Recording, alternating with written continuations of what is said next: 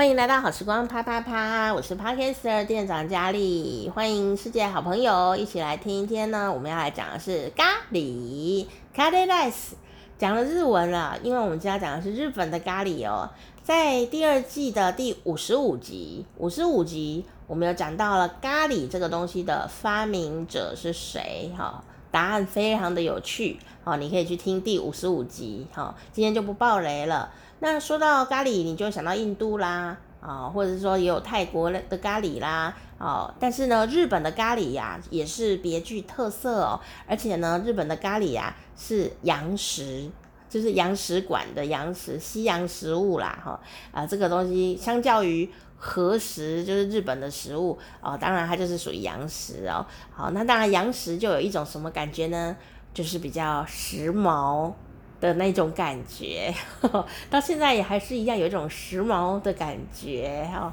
那我觉得它也是日本这个结合西洋呢一个很重要的呃元素之一哦。那在明治时期开始呢，咖喱饭就在日本呢普遍了起来哦。那我们今天要猜的是这个题目叫做星期五咖喱日，是谁规定了呢？是为什么呢？为什么星期五咖喱日啊？这很重要吗？哦，还蛮重要的哦，因为还蛮有名的哦。好，那为什么他一开始会有星期五咖喱日呢？A 怕忘记时间，B 想要清理库存，就是冰箱里有菜啊，把它清一清这样。C 因为广告啊，商业广告说星期五咖喱日，爸爸妈妈吃咖喱这样子，大概是这种感觉。猜猜看，星期五为什么是咖喱日呢？请作答。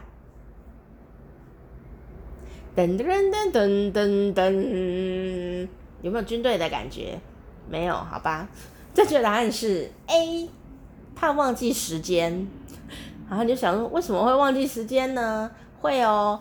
哦，比方说我现在在生病休养啊，因为每天都没事做哈。有啦，我有录 podcast，但是没有一些比较呃制式的重重要的事情要做。有时候你会搞不清楚今天是礼拜几，然后今天是今夕是何夕呢？你就不晓得，我就觉得今天又要睡了，然后醒来又醒来了，这样啊，生活就是好像很很如常，然后不知道是几号。可是如果是军人的话，这样就有危险了。好，精神状况可能会很差，然后可能会出现一些危机，好，因为你是军人嘛，哈，啊，所以呢，星期五咖喱日的由来，其实是来自日本的海上自卫队，海军呐，啊，他们在海上飘飘来飘去的啊，啊，你每天看到景色都一样，做的事也差不多，所以呢，如果不告诉他们一个比较亮眼的事情，让他们有一点开心，然后也记住日子的话呢，真的很容易就忘记时间了的时间感，所以呢，他们就故意定星期五咖喱日，好，大家就会记得，哎呀，我们今天有吃咖喱，所以说，哎，我们两天前有吃咖喱，所以他就记得今天是礼拜几，或者说好期待哦，礼拜五要吃咖喱，再过两天就要吃咖喱了，所以今天一定是礼拜三嘛，哈，就是这样子的方法呢，让他们在海上呢可以保有他们的时间感。那当然还有别的原因啦，因为。咖喱有一个特色，就是什么东西放下去都可以煮，鸡肉啊、牛肉啊、猪肉啊，甚至鱼肉、海鲜啊，或者是任何东西，它都可以煮成咖喱。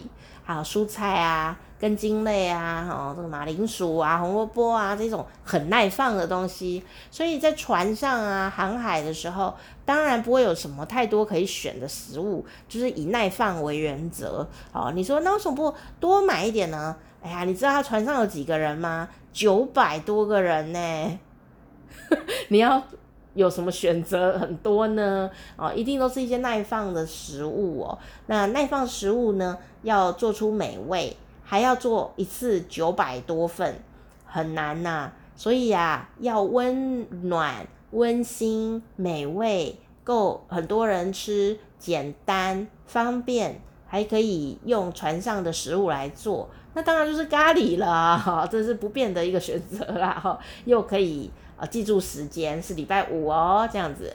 所以呢，你到广岛去的话呢，广岛还有所谓在卖海军咖喱的店，然后上面会插一只那个海军小旗子，这样子，呵 呵很挺可爱的。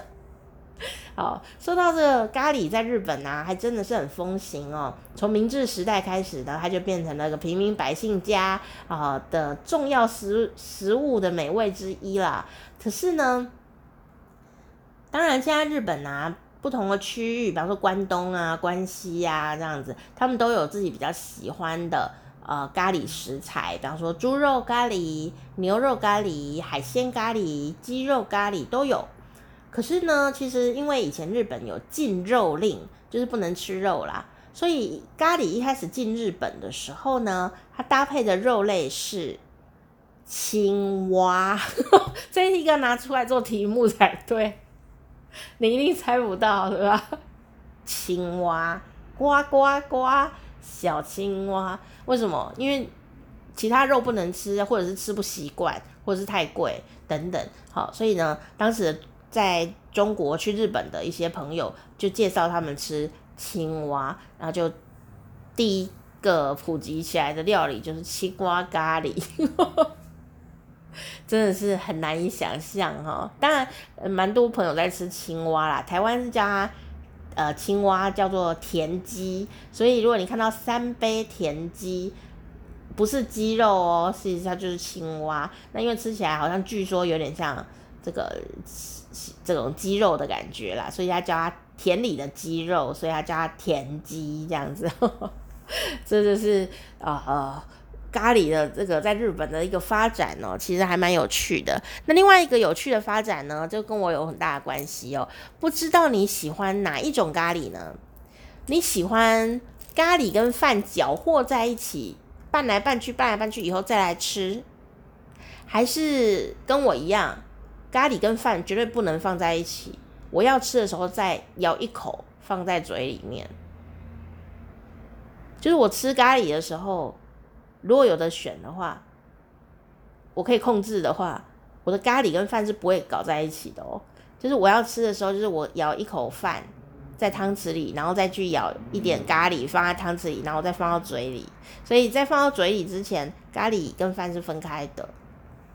然后我很喜欢这样吃，我不太喜欢吃混在一起的口感，哈，就不喜欢。但如果没得选了，我还是会吃啦，我不会嫌这样子，哈，呃，那不知道你是哪一种这样？呵呵，其实呢，它原来也是不一样的哦。虽然现在日文里面的咖喱饭啊都叫カレーライス，但事实上呢，我们现在吃的这种呃，把咖喱淋在饭上吃。这样子的一种方法啊，搅和在一起吃的方法，在一开始它不叫カレーライス， 它叫ライスカレー，就是饭咖喱，好、哦，就是比较平民百姓啊，然后比较家庭式啊，在家里面吃的的方法，就是把它搅和在一起吃啊，因为这样也蛮好吃的，又方便。